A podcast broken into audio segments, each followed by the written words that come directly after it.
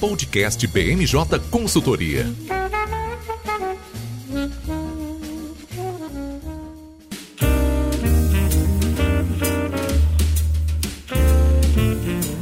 Olá pessoal, tá começando agora mais uma edição do podcast BMJ. Eu sou o Lucas Fernandes e, como sempre, nós trouxemos um time de especialistas para conversar aqui comigo hoje. Vão estar nessa edição os nossos consultores Carlos Miller. Tudo bem, Carlos? Olá pessoal, tudo bem? Também aqui com a gente Eduardo Martins. Tudo bem, Edu? Tudo bem, Lucas. E com você? Tudo ótimo. E fechando o time de hoje, a nossa consultora Lívia Pimentel. Tudo bem, Lívia? Tudo ótimo, Lucas. Muito feliz em estar aqui de volta. A gente também muito feliz com a sua presença. Bom, a pauta do episódio de hoje está recheada. A gente vai começar falando sobre a Comissão Mista de Orçamento, a famosa CMO, uma sigla que a gente já discutiu aqui com o Eduardo em março, quando a lei de orçamento desse ano foi aprovada, e agora a comissão volta novamente à tona, dessa vez com uma nova composição para votar a LDO, uma tentativa aí do presidente do Senado de fazer isso antes do recesso. E por falar em recesso, a gente vai trazer também quais são as principais pautas que podem ser tratadas no Congresso antes da segunda quinzena de julho, quando tradicionalmente os parlamentares é, dão uma suspensão nas atividades legislativas. Tem lista prioritária de projetos de lei lá na Câmara, CPI no Senado, enfim, muita coisa acontecendo, é, inclusive uma semana de esforço concentrado para que várias sabatinas fossem realizadas. E a gente fecha o episódio de hoje falando sobre o STF, que já entrou em recesso, o famoso recesso forense, e que tem aí nos próximos dias a aposentadoria compulsória do ministro Marco Aurélio e o Bolsonaro já sinalizando quem ele deve indicar para assumir essa vaga. Bom, como sempre, a gente está gravando esse episódio na quinta-feira, dia 8 de julho, e ele vai ao ar na sexta-feira, dia 9, em todas as plataformas de streaming.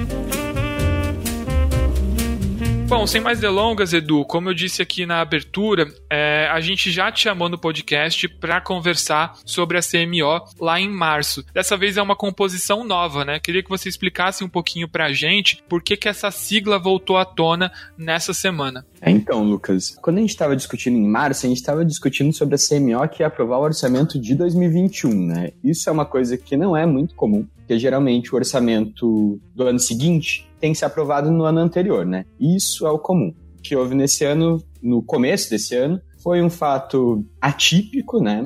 Justificado um pouco pela, pela questão da pandemia e por algumas desavenças na definição da presidência da CMO que discutiria a LDO e o orçamento de 2021. Por isso que a gente teve essa discussão lá no começo do ano, né? A que está acontecendo agora, que é a CMO que vai discutir as peças orçamentárias de 2022, está acontecendo num prazo até razoavelmente cedo porque que a gente geralmente vê é que a discussão ocorra da formação da CMO e da discussão sobre as peças orçamentárias no segundo, no segundo semestre do ano houve essa aceleração, e por isso que a gente está discutindo hoje, porque está tendo uma discussão sobre a questão do recesso parlamentar, que a gente vai trazer mais para frente aqui no podcast, né? Que pode vir a ser complicado dependendo do andamento da CMO. Só para o público entender, a CMO é uma comissão mista, né, que trata de todas as peças orçamentárias poder executivo, isso que é uma atribuição exclusiva do, do executivo o encaminhamento da LDO, que é a Lei de Diretrizes Orçamentárias, que faz uma marra entre o plano plurianual e o orçamento anual, né, como se fosse uma, uma peça ali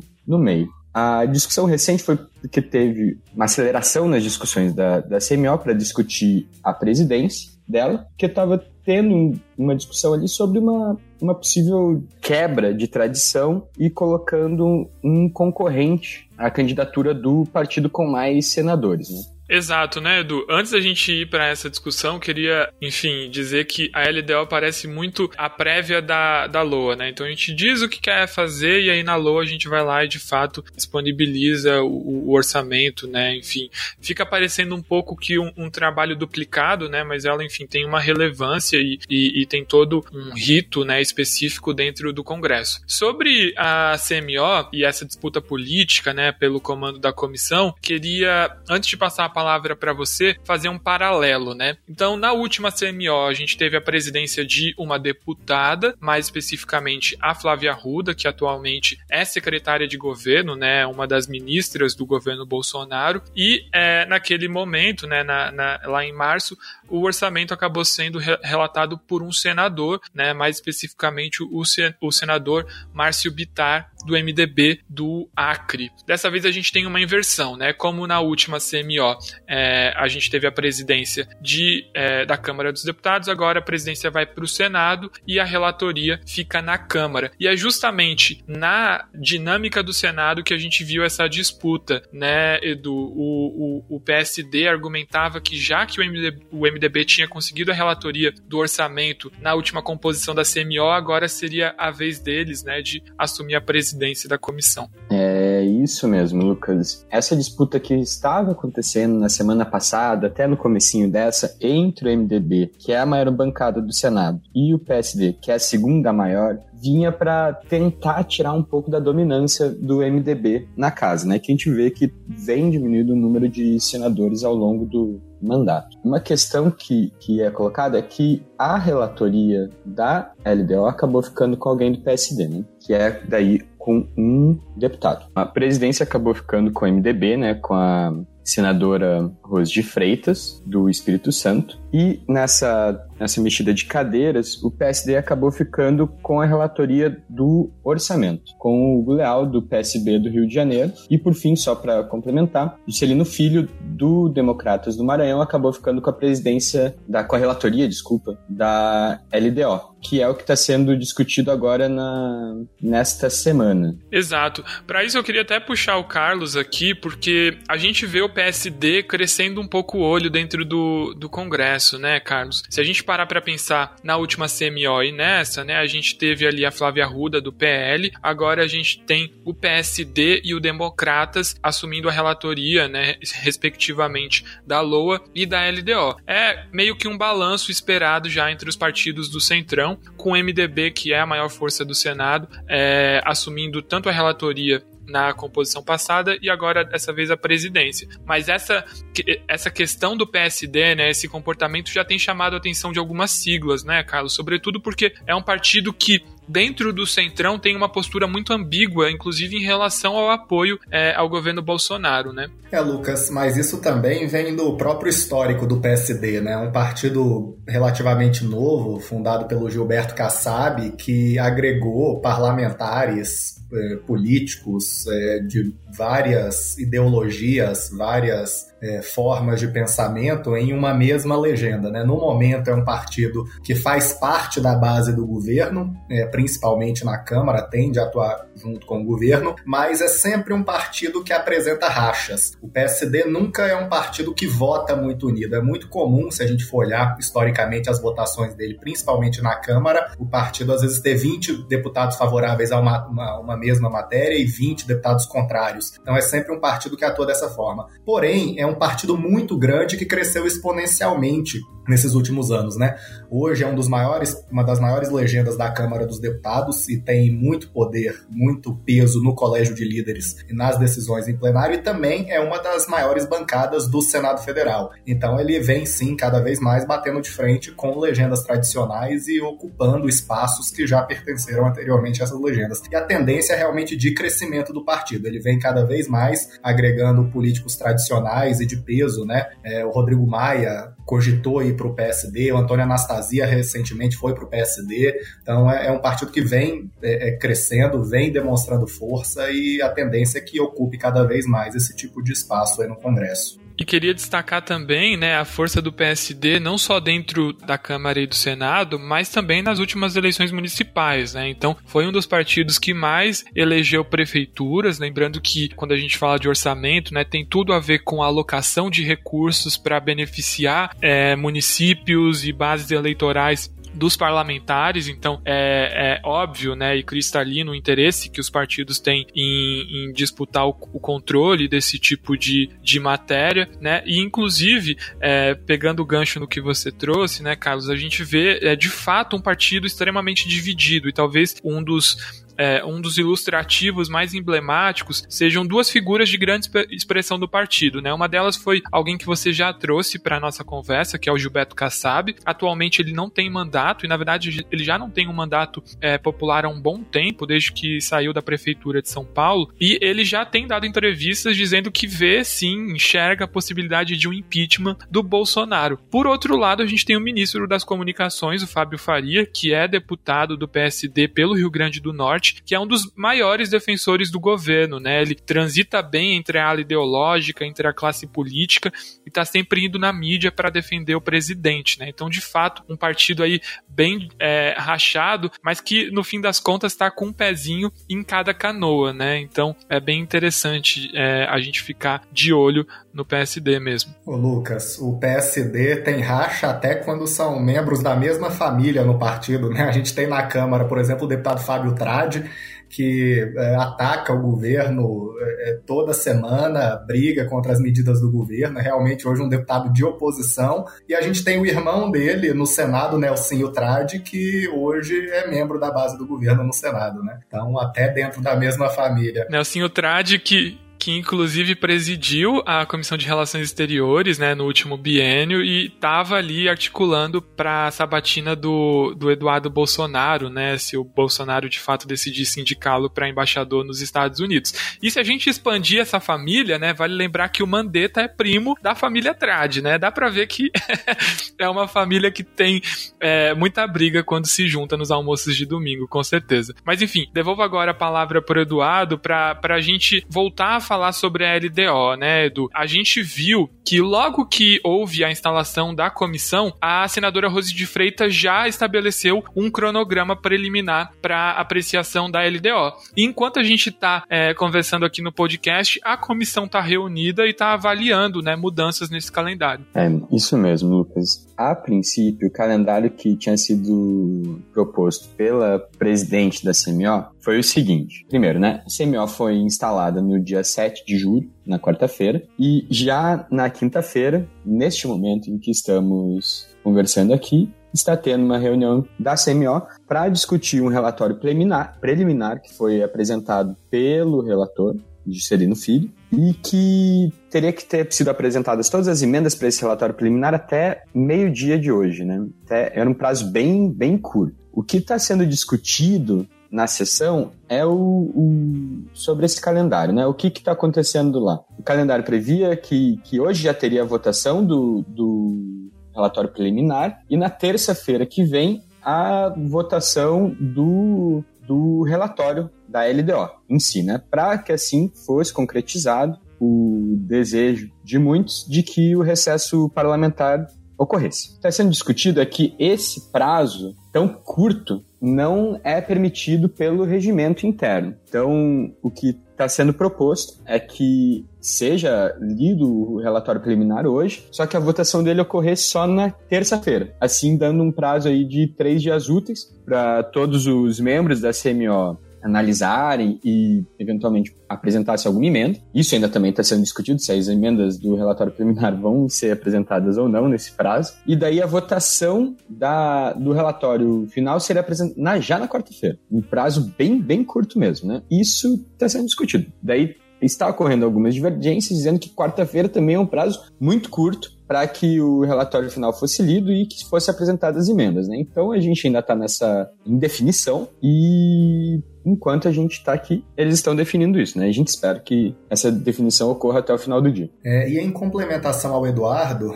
é, como ele falou, é, havia uma, uma previsão de votação desse relatório final da LDO até a terça-feira, dia 13, e agora há essa possibilidade de adiamento, mas ainda que haja esse adiamento, quem sabe para quarto ou até um dia depois, é possível sim a votação em plenário no mesmo dia, não seria inédito. Isso já ocorreu outras vezes no Congresso Nacional Nacional. Porque depois que há um acordo na CMO, a votação em plenário tende a ser mais simples, né?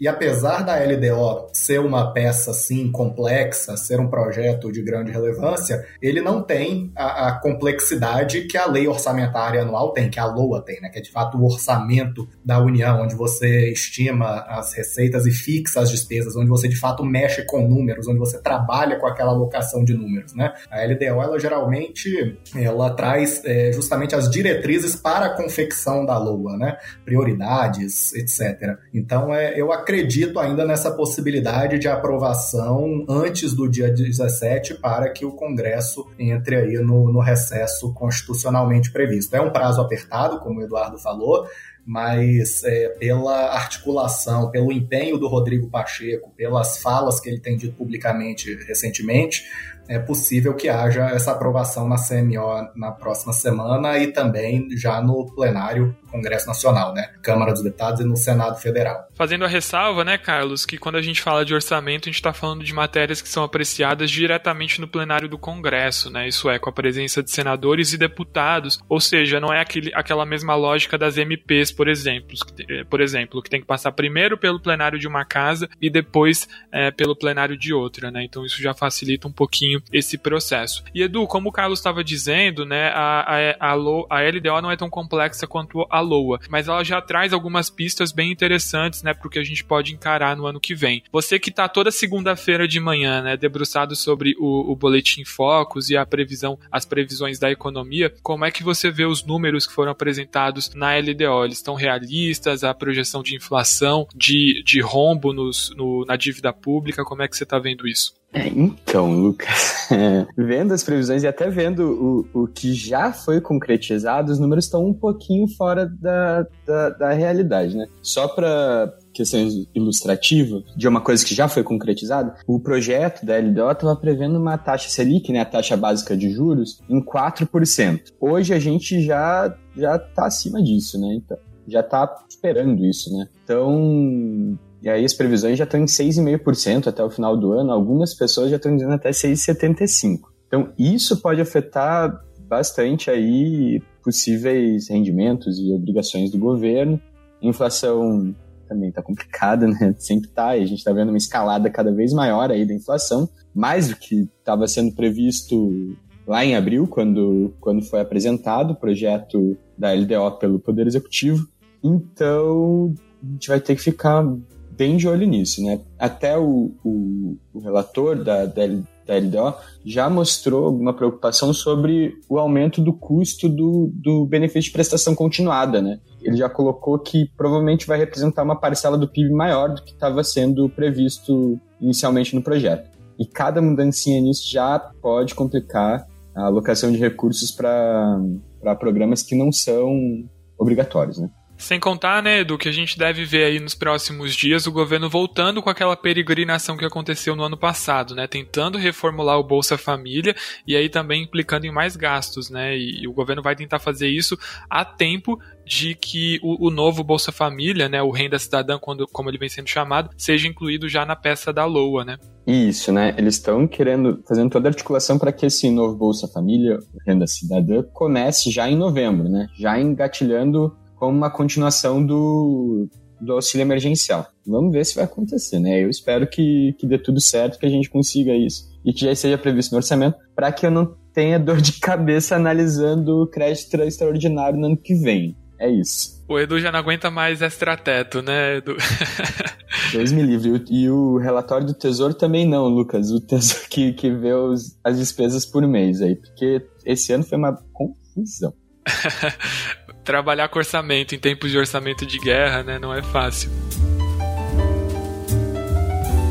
Bom, vamos aproveitar que a gente já estava olhando para novembro ali na, na, na, votação da LOA e pensar um pouco sobre perspectivas para o Congresso. Antes disso, queria voltar para um assunto que a gente já tangenciou ao longo da nossa discussão, que é o recesso parlamentar. Carlos, queria que você começasse explicando por que, que a votação da LDO é tão importante para o recesso parlamentar, por que, o Pacheco está tão investido em, em, fazer com que essa matéria seja aprovada aí o quanto antes? É, vamos lá. O legal desse podcast de hoje é porque a LDO tem correlação com os demais temas: o recesso, a CPI e a atuação do governo né? Tá tudo conectado hoje. É, a Constituição Federal ela diz que a, o Congresso Nacional não pode sair de recesso no meio do ano caso não haja a votação da Lei de Diretrizes Orçamentárias. Quando o Congresso não sai de recesso formalmente, é muito comum que os parlamentares entrem em acordo para a realização de um recesso branco. O que, que, é isso? Eles simplesmente deixam de trabalhar, mas o Congresso não está formalmente de recesso porque não há autorização constitucional para início do recesso sem a votação anterior da LDO. O governo, Lucas, está pressionando muito e está atuando aí junto dos parlamentares da base para a votação célere da LDO. Porque se a LDO é votada, o Congresso entra obrigatoriamente de recesso formal e o Congresso entrando obrigatoriamente de recesso formal, é, as comissões, plenários, todos têm que paralisar suas respectivas atividades. Nesse bojo eu incluo então a CPI da pandemia que teria que parar também as suas atividades. A gente vai entrar nesse tema mais para frente, mas eu acho que o cerne desse debate hoje do recesso é justamente a CPI da pandemia. O próprio Rodrigo Pacheco está é, toda hora tendo que botar panos quentes nas situações que estão ocorrendo lá dentro, então para ele também seria um alívio e ele não deixa de ser é, um pouco aliado do governo, então é, seria uma pausa aí é, desse que está sendo o maior evento do ano, né, a CPI da pandemia. Então é isso. Se o Congresso vota a LDO, a CPI e as demais atividades do Congresso formalmente param. E isso é engraçado, né, Carlos? Porque, é, assim, acompanhando o Congresso, eu já vi todo ano essa ameaça de que a gente não vai ter recesso. É, a LDO, ela costuma ser votada depois de julho, né? Então é muito comum que os deputados e os senadores descumpram esse prazo, né? Como o Eduardo trouxe. A LOA costuma geralmente ser aprovada, né, em dezembro, mas a LDO é, é muito comum que ela demore bastante ali na, na na mesa da CMO. Eu já vi o Congresso tirar recesso branco durante impeachment, durante a pandemia no ano passado, teve muita ameaça de que não fosse ser realizado. Enfim, é, a gente sempre vê essa mesma discussão e ela nunca vai para frente, né? Dessa vez, a gente tinha aí alguns atores importantes falando que eles não iam paralisar as atividades, né? E parece que, de fato, tá tudo é, relacionado aí com a CPI, com o, o funcionamento dessa comissão que tá, de fato, tirando o sono do governo. Mas antes da gente tratar sobre esse assunto, queria que você trouxesse aqui para a gente um pouco da lista de prioridades que já foi definidas, é, já, já foram definidas. Né? A gente viu aí é, os líderes tanto da Câmara quanto do Senado tentando se posicionar em relação a isso para conseguir votar aí algumas matérias antes de, dessa segunda quinzena de julho. É, pois é, Lucas. É, primeiro, como você comentou aí na sua frase, sempre há essa ameaça de não haver recesso e no final, na maioria das vezes, ele acaba ocorrendo. No ano passado ele foi bem reduzido. É, as casas pararam em semanas diferentes e foram menos dias, porque de fato estavam naquele esforço de aprovar matérias relacionadas à emergência de saúde pública, mas houve um recesso. Só que não havia CPI da pandemia, né, que a gente vai entrar mais para frente. Então, os, os membros da CPI não querem parar e por isso não querem que a LOA seja a LDO seja aprovada, né? Mas enfim, Lucas, em relação às matérias prioritárias, o que que acho que a gente tem que trazer aqui para o nosso ouvinte? Na semana passada, após uma reunião de líderes da Câmara, o Arthur Lira divulgou a pauta prioritária para esta semana e a próxima, que é a última antes do recesso parlamentar. É, eles discutiram nessa reunião de, de líderes e o Lira apresentou uma agenda muito ambiciosa, que a gente já viu que não deve ser cumprida, até porque nesta semana ela já não foi cumprida e dificilmente ele conseguirá colocar tudo o que ele previu na próxima. Então, é provavelmente essas matérias ficarão para depois do recesso parlamentar. Eram matérias de grande relevância nacional e polêmicas. Ele achou que conseguiria votar é, o requerimento de urgência e também o texto de mérito do projeto que traz novas regras regras para a regularização fundiária é, ele também previu a votação da lei do mandante, que trata de transmissão de eventos esportivos. É, o Lira também disse que o Congresso vai votar, ou pelo menos a Câmara vai votar, até antes do recesso, o novo Código Eleitoral, relatado pela deputada Margarete Coelho, que no momento está fazendo um grande esforço com todas as lideranças, tentando chegar a um texto de consenso e também para apresentar esse texto para os mais diversos parlamentares, para viabilizar uma votação célere em plenário. É, o Lira também quer votar, ele conseguiu aprovar aprovar nessa semana o requerimento de urgência para o extrateto, né? Extrateto é aquele projeto que trata dos supostos super salários. Ele, esse projeto talvez seja votado na próxima semana, né? Ele traz é, quais pagamentos se sujeitam ou não se sujeitam aos limites remuneratórios previstos na Constituição. Isso pode acabar reduzindo o salário de magistrados, membros do Ministério Público, que acabam ganhando é, liquidamente é, mais do que o teto constitucional de 39 mil reais por causa desses pagamentos, dessas verbas sobre as quais não incide o teto remuneratório. É um projeto extremamente polêmico, essas entidades do serviço público vão para dentro do Congresso. O Lira também falou em votar, é, em votar a LDO, como a gente discutiu aqui no começo, é, e também chegou a falar na votação antes do recesso da primeira e da segunda fase da reforma tributária. Então, tanto o PL da contribuição sobre bens e serviços, quanto o PL que modifica as regras do imposto de renda e traz inclusive a taxação sobre lucros e dividendos. Mas a gente já viu que isso não vai acontecer antes do recesso e era uma agenda muito ambiciosa. E eu acho difícil que metade dela seja cumprida até esse recesso, né? Vamos ver. Agora, uma curiosidade, Lucas: o Lira falou que a Câmara não sai de recesso branco se a LDO for aprovada. Ele prometeu isso. Ele falou: se a LDO não for aprovada neste ano, nós não teremos recesso branco. Isso conflita com o que o Pacheco falou recentemente.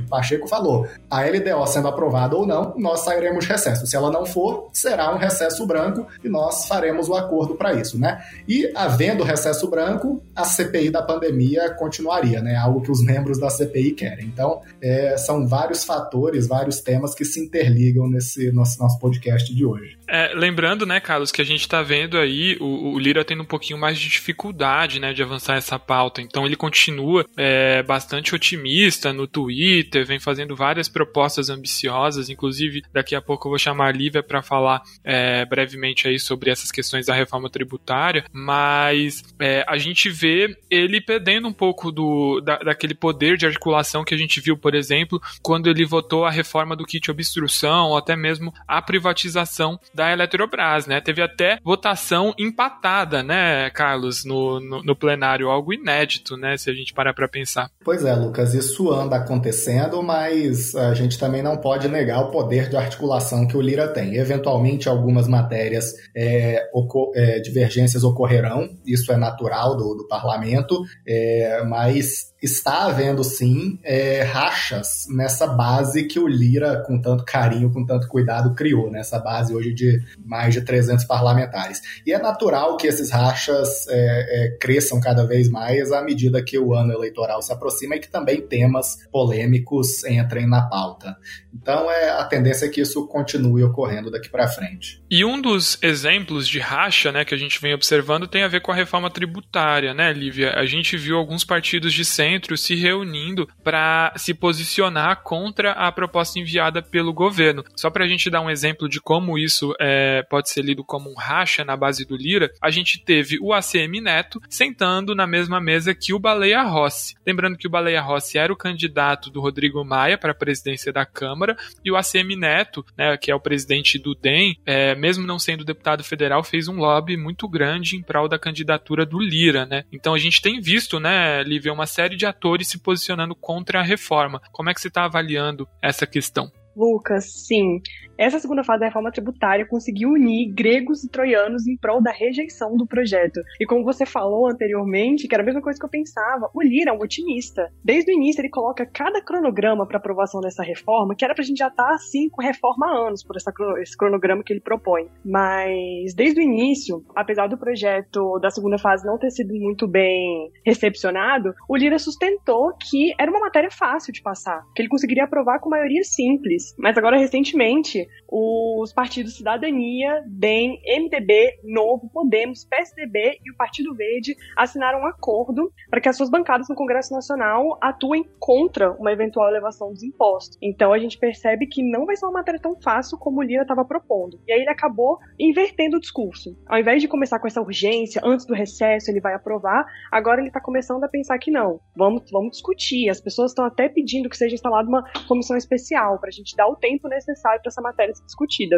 Exato, né? Lembrando que o Lira foi um dos grandes articuladores em prol desse fatiamento da reforma, né? A gente viu um esforço grande ali na gestão do Rodrigo Maia para que a Câmara e o Senado entrassem em consenso em uma proposta de mudança constitucional que seria muito mais ampla, abarcaria também os estados e municípios, não só os impostos federais, e a gente viu o Lira propondo esse fatiamento e até o momento, né, o que era uma medida para tentar é, facilitar alguns pontos da reforma, a gente não viu muitos resultados resultados frutíferos nisso, né? Tanto Senado quanto Câmara estão de fato patinando nessa questão da reforma. E só para a gente fechar essa pauta do Congresso bem rapidamente, acho que vale falar sobre alguns destaques da CPI, né? A gente estava ouvindo desde as primeiras oitivas é, alguns senadores ameaçando fazer a prisão em flagrante, né, de, de alguns depoentes que estariam mentindo é, durante as suas participações na CPI. Nessa semana isso finalmente aconteceu, né, Carlos? Quem diria? Foi aquela hora que todo, todo é, profissional de Helgov detesta, né? Seis da tarde, o, o Omar Aziz acabou decretando essa prisão em flagrante de um servidor da, do Ministério da Saúde, né? É, Lucas, é, depois de tanta ameaça, finalmente aconteceu, né? Nessa semana foi detido por algumas horas o Roberto Dias, que era diretor do Departamento de Logística do Ministério da Saúde. É, o Omar Aziz determinou a prisão dele, é, segundo o próprio presidente Omar, porque ele havia entrado em contradição é, sobre vários temas, dentre os quais uma reunião que havia ocorrido entre ele e o Luiz Dominguete, né, que era supostamente o representante da Davat, que estava vendendo vacinas, estava tentando vender vacinas ao Ministério. Ele disse que essa reunião, na verdade não foi uma reunião, ele estava em um happy hour com um colega e foi abordado lá pelo Dominguete, mas em outros momentos disse que é, esse, o Dominguete sabia desse encontro, né, que ele havia conversado com alguém sobre esse encontro, então ele acabou entrando em contradição em alguns momentos, não ficou muito claro para ninguém é, o que que ensejou esse encontro, como ele foi marcado, se ele foi de surpresa, se não foi. O fato é que os dois acabaram se encontrando, o Omar Aziz achou que ele havia entrado em contradição e estava mentindo à CPI e determinou a detenção dele. Algumas horas depois, já no final da noite, ele pagou uma fiança lá de mil reais e foi solto. De qualquer forma, foi é, o primeiro ato aí realmente incisivo dessa CPI, né? No sentido de é, é, privar de liberdade alguém. Exato, né, Carlos? Acho que vale destacar que a gente já teve, enfim, depoentes que na condição de testemunha alteraram a sua própria versão ao longo do depoimento e não foram alvo de prisão em flagrante, né? No caso do Dias, como você bem trouxe, todo o, cerne dessa questão que, que fez o, o tomar essa posição foi o fato, essa história mal contada, né, do, do encontro dele com o, enfim, com, com esse intermediário aí na venda da Covaxin, por acaso. De fato, é uma história muito mal contada, mas o depoente não mudou de versão ao longo do depoimento, né? Ele se manteve fiel à mesma linha e os áudios, inclusive, que foram usados aí para contradizê-lo, não, não são do próprio Roberto Dias, né? São áudios do, do Dominguete que mencionavam ali é, conversas com Dias, mas sem de fato a gente ter certeza se ele é, conversou ou não. Então, é, isso já, já chama muito atenção. Né? O fato é que esse depoimento colocou aí é, luz sobre dois grupos que supostamente estariam atuando é, em esquemas de corrupção no Ministério da Saúde. Um deles é o grupo do Ricardo Barros, o líder do governo do PP do, do Paraná, e o outro seria o grupo de militares que também poderiam estar envolvidos aí em algum esquema e, e, e mostra aí um, um cabo de guerra dentro do Ministério da Saúde, né? Então, de fato, é a CPI chegando é, em um outro ponto de investigação que até o momento não tinha sido alcançado. Fato é que essa prisão deve, deve trazer algumas dificuldades para a CPI ouvir é, novas figuras, né? Porque a maioria vai tentar correr atrás de habeas corpus lá no Supremo Tribunal Federal para conseguir o direito de, de, se manter em silêncio, né? Então a gente pode ter aí algum, algum certo, alguma certa dificuldade da CPI em colher novos depoimentos. Mas mostra aí uma mão mais firme do Omar Aziz e alguns senadores perdendo um pouco da paciência com o governo. Vale só a gente falar também, antes de passar para o STF, que o G7, né, aquele famoso grupo de senadores oposicionistas e independentes, também está sofrendo um, um, racha, né? Então a gente tem o Omar Aziz, presidente da é, CPI, criando um certo desconforto com Eduardo Braga, que é do MDB do Amazonas, o mesmo estado do Omar Aziz, e dentro do, do estado eles, eles fazem parte de grupos diferentes, né? apesar de, de ambos serem oposição ao governo Bolsonaro. A projeção nacional que o Omar Aziz está recebendo por conta da CPI tem desagradado o Eduardo Braga, né? A gente vê ali em algumas falas do Omar, algumas indiretas para o Eduardo Braga, e nesse momento a gente tem o Renan Calheiros, que está tentando fazer uma ponte, costurar aí uma aliança entre esses dois atores, mas fato é que a gente vê o G7 balançado. Além disso, a gente teve a saída do Tasso Gereissati, da titularidade da comissão, e a entrada do Isalci Lucas, que é um senador de primeiro mandato do PSDB do DF e que também não tem uma, uma postura tão antagônica, tão incisiva contra o governo quanto a gente via por parte do Tasso Gereissati. Então,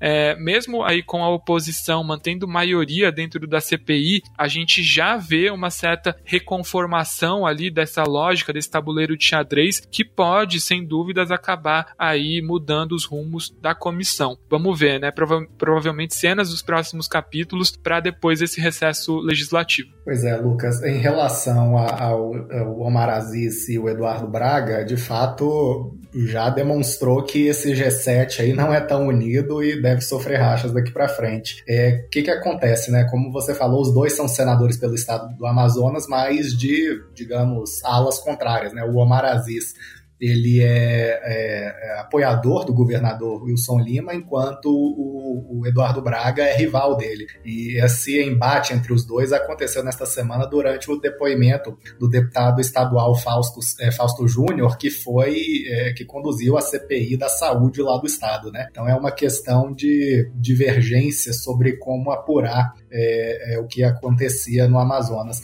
E, mais uma vez, vale sempre a gente lembrar aqui, né? A CPI, ela não enseja necessariamente, após o fim dela, um efeito prático, né? Após a, a a construção de um relatório, isso é enviado para o Ministério Público, que pode apresentar eventuais denúncias, etc. Mas ela serve muito para palanque, para projeção, para prejudicar o governo, para é, trazer projeção para um ator. Enfim, ela serve para um monte de motivos, mas principalmente ela é um instrumento político hoje, né? E o Eduardo Braga acusou muito o Omar Aziz justamente disso, de estar usando a CPI para se projetar. E não que para se projetar contra o governo, né? Nesse caso, para se projetar dentro do Estado, o que prejudicaria o próprio Eduardo Braga e seus aliados, né? Então, nesse caso, é uma disputa por projeção dentro do próprio Estado. Exato. E aí, uma notícia é, que acabou de sair enquanto a gente está conversando aqui. A CPI acabou de enviar um ofício pedindo para que o Bolsonaro se manifeste sobre as acusações do deputado Luiz Miranda. Provavelmente o presidente deve entrar no STF, mas existe aí uma movimentação de que o presidente poderia fazer essa manifestação por escrito, não precisaria comparecer à CPI e é, também há a possibilidade do presidente é, se recusar a relatar os fatos, né, de permanecer em silêncio. Então essa pode ser talvez uma estratégia aí adotada pelo governo. Vamos ver como é que o Palácio do Planalto vai responder a essa nova ação da CPI. Lucas, e acho que uma última coisa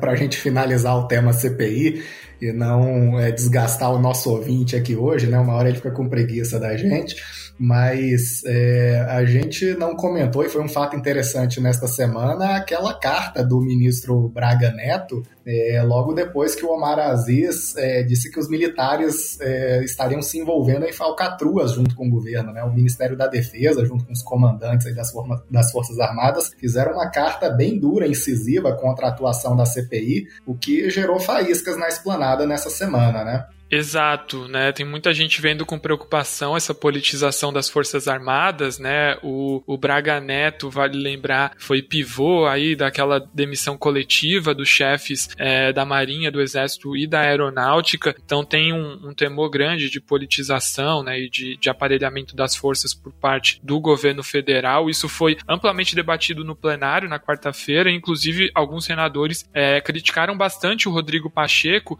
pelo fato é, dele não ter tido um posicionamento mais contundente em defesa do Omar Aziz, né? Ele tentou passar panos quentes. Então, de fato, esse é um elemento que chamou muito atenção e também pode, a depender de, de como a gente vê esses atores se conformando aí nos próximos dias, gerar uma mudança na linha da CPI. Vai lembrar que o Braga Neto atualmente é ministro da Defesa, mas foi durante um bom tempo ministro da Casa Civil e inclusive chegou a coordenar o Comitê Interministerial de Combate à Pandemia. Até o momento ele estava sendo poupado, não tinha sido chamado na CPI. Pode ser que agora, né, depois dessa nota, a CPI, os, os, os parlamentares mudem de estratégia. Vamos ver como é que isso vai ser recebido.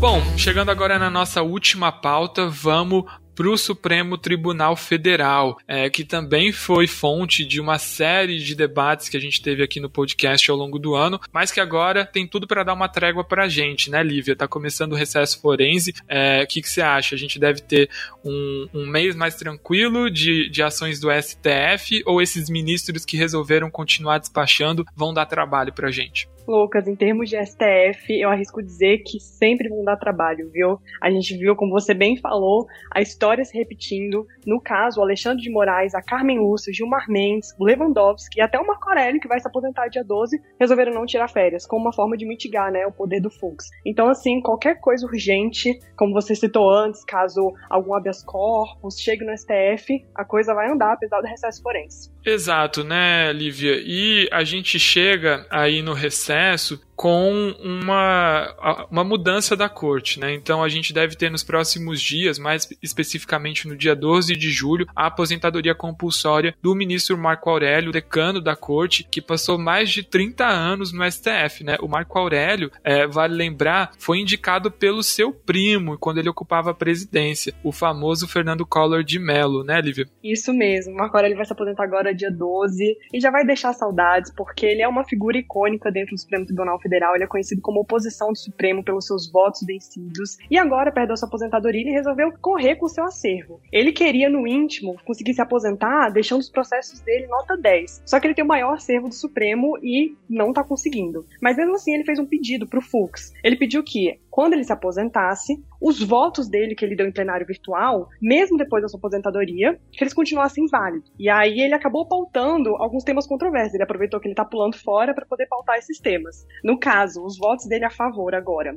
A favor da edição da lei para taxar grandes fortunas. Ele votou contra o monopólio dos Correios. Outra coisa também para os advogados ficarem de olho. Ele votou a favor da obrigatoriedade da OAB de prestar contas ao TCU. E último, não menos importante, ele votou determinando que o presidente Jair Bolsonaro desbloqueie um advogado no Instagram. Então, no caso, ele quer que todos esses votos dele permaneçam válidos depois da sua aposentadoria. Existe um grande temor, né, Lívia, sobre o, o indicado do presidente, né? A gente vê alguns ministros, né, tentando se antecipar em relação a isso. Vale lembrar que no, no começo do ano tinha um burburinho de que talvez a Carmen Lúcia iria antecipar a aposentadoria dela para o fim do ano, né? Ela que deveria se aposentar só lá em 2024, se eu não me engano, né? Então, aí depois desse mandato do Bolsonaro e ela acabou desistindo de antecipar a aposentadoria. A gente vê esse mesmo esforço com o Marco Aurélio, né? Inicialmente ele tinha dito que iria se aposentar no dia 5 de julho, que foi quando o, o STF realizou a, a última sessão antes do recesso e acabou mudando de ideia, né? Vai ficar de fato até o dia do aniversário para conseguir fazer o maior número de despachos, né? E, e queria entender também, é, ouvir a sua opinião, de como é que essa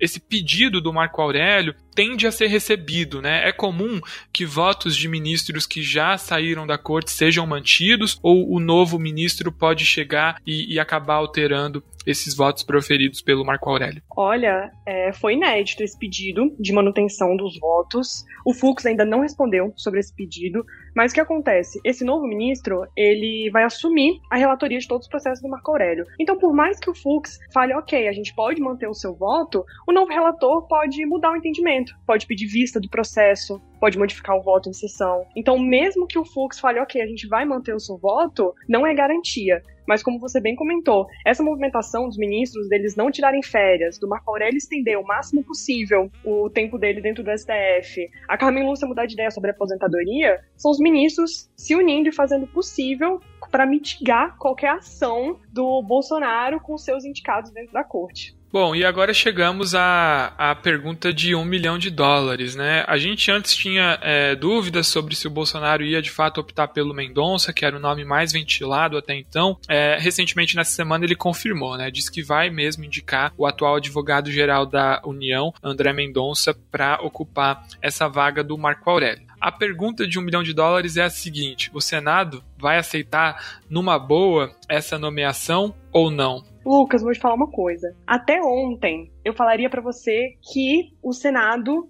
tá bem resistente. Mas depois que o Bolsonaro deu essa declaração nessa reunião ministerial e confirmou, de certa forma, não é uma indicação oficial, mas ele confirmou a indicação do André Mendonça, o Mendonça ele começou a se reunir com os senadores para poder fazer o lobby dele para essa indicação. E uma das declarações que ele fez de uma forma a tranquilizar os senadores e criar o seu caminho, né, na sabatina, é que ele não vai é, ser tão forte no seu viés religioso, que isso é uma questão de formação pessoal. Ele também aproveitou para poder criticar as decisões monocráticas do Supremo. Tudo isso para mostrar que, olha, beleza, eu tô alinhado com o Bolsonaro, eu quero assumir, mas eu entendo o lado de vocês. Então ele tá construindo o caminho dele. E outra, o nome do Mendonça, em tese, ele não teria por que ter resistência no Senado. É realmente uma questão da oposição, de forma a tentar deslegitimar essa indicação por ser oposição do Bolsonaro, mas não pelo nome do Mendonça em si. E acho que vale a pena, né, Lívia, a gente traçar traçar aqui um perfil do Mendonça. A gente já falou sobre ele várias vezes ao longo do podcast, mas ele é de fato uma figura muito interessante, né? Ele preenche aí aquele famoso pré-requisito de ser terrivelmente evangélico,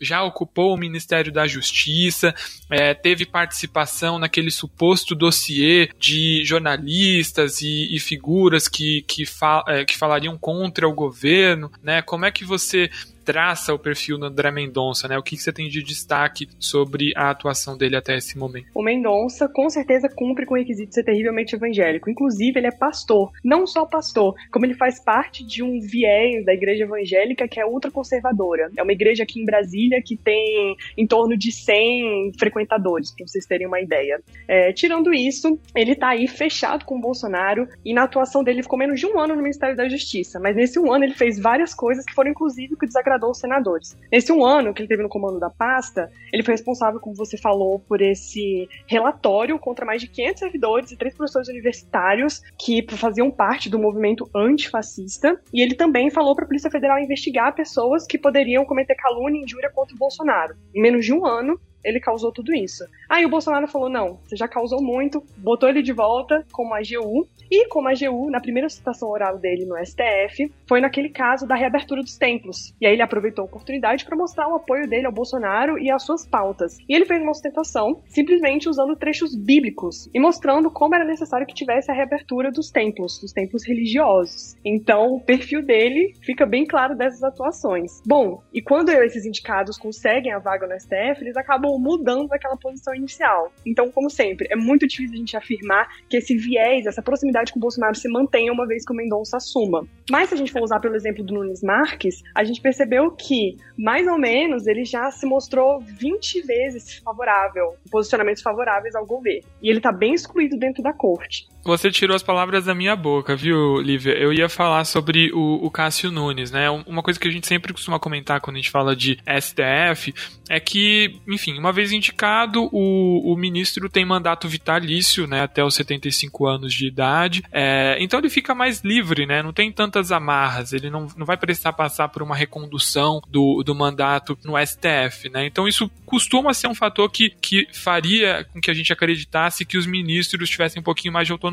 A gente tem esse caso do Nunes Marques, que é emblemático, de fato, até o momento ele tem sido é, muito alinhado ao governo federal, mas a gente teve, por exemplo, o STF votando votando majoritariamente a favor de ações é, relativas ao impeachment da, da, presidente Dilma Rousseff, mesmo sendo uma corte majoritariamente indicada por é, presidentes petistas, né? Então a gente de fato tem munição, né? Tem argumento para defender os dois lados dessa moeda. Mas pelo perfil que você traça do André Mendonça, né? Pela essa proximidade é, que a gente enxerga nele, é, talvez a gente tenha alguém até mesmo mais alinhado que o Cássio Nunes Marques, né? Vale lembrar que o, o Cássio chegou até o Bolsonaro por indicação do Centrão. Foi mais especificamente o senador Ciro Nogueira, do PP do Piauí, que trouxe é, esse nome para o Bolsonaro, né? Inclusive, muita gente especulava que o André Mendonça seria o primeiro indicado pelo presidente para assumir a corte, né? Então, de fato, dá para a gente ver aí é, apostar um, num alinhamento um pouco mais automático, né, do André Mendonça em relação a pautas caras pro, pro bolsonarismo, né? É verdade. E lembrando, você falando isso sobre o alinhamento, Nunes Marques, é, o Nunes Marques vai assumir a presidência da segunda turma agora, substituindo o Gilmar Mendes. E o Edson Fachin, que era da primeira turma, foi para a segunda turma só para poder assumir a relatoria da Lava Jato, já pediu para voltar para a primeira turma, com essa vaga em aberto pelo ministro Marco Aurélio. Então, se o Mendonça vier a assumir, vão estar na mesma turma,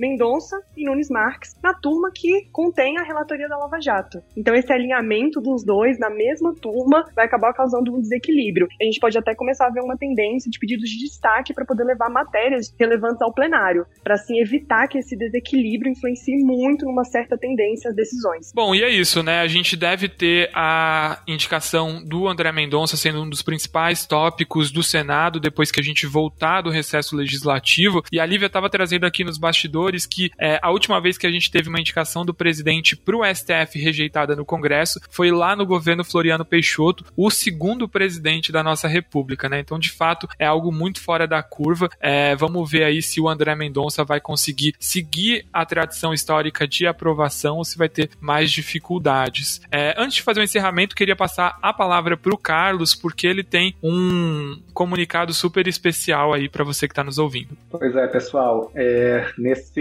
próximo dia 11, domingo, é o último dia para vocês se inscreverem com 10% de desconto no nosso novo curso da BMJ Academy, Obstrução, Destaques e Emendas à Luz das Novas Regras. Nesse curso nós vamos explorar as principais ferramentas regimentais utilizadas né, nos processos de obstrução e também as novas regras relacionadas à apresentação de destaques, emendas e outros instrumentos do processo legislativo. É, vale ressaltar sempre que assessores parlamentares contam com com 20% de desconto até a data de realização do curso. Então, entrem, se inscrevam, vai ser muito bom para networking e para aprendizado. Olha, eu sou suspeito, viu, porque o time de legislativo vai estar tá em peso nesse curso. Sou fã desse time, mas posso atestar que a ementa do curso está muito interessante. A gente já mencionou aqui algumas vezes no podcast sobre a mudança no, no kit obstrução. Isso de fato é, implica em toda uma readequação de como é, as deliberações são feitas lá na Câmara dos Deputados. Então, para quem tem interesse, para quem acompanha essa pauta, eu recomendo fortemente a matrícula. Inclusive, tenho aqui um bastidor da comunicação que elas me passaram que a gente está quase com as vagas ali preenchidas. Então, quem tiver interesse, se inscreva o quanto antes aí, aproveite esse desconto até domingo, mas tem que correr para garantir a vaga.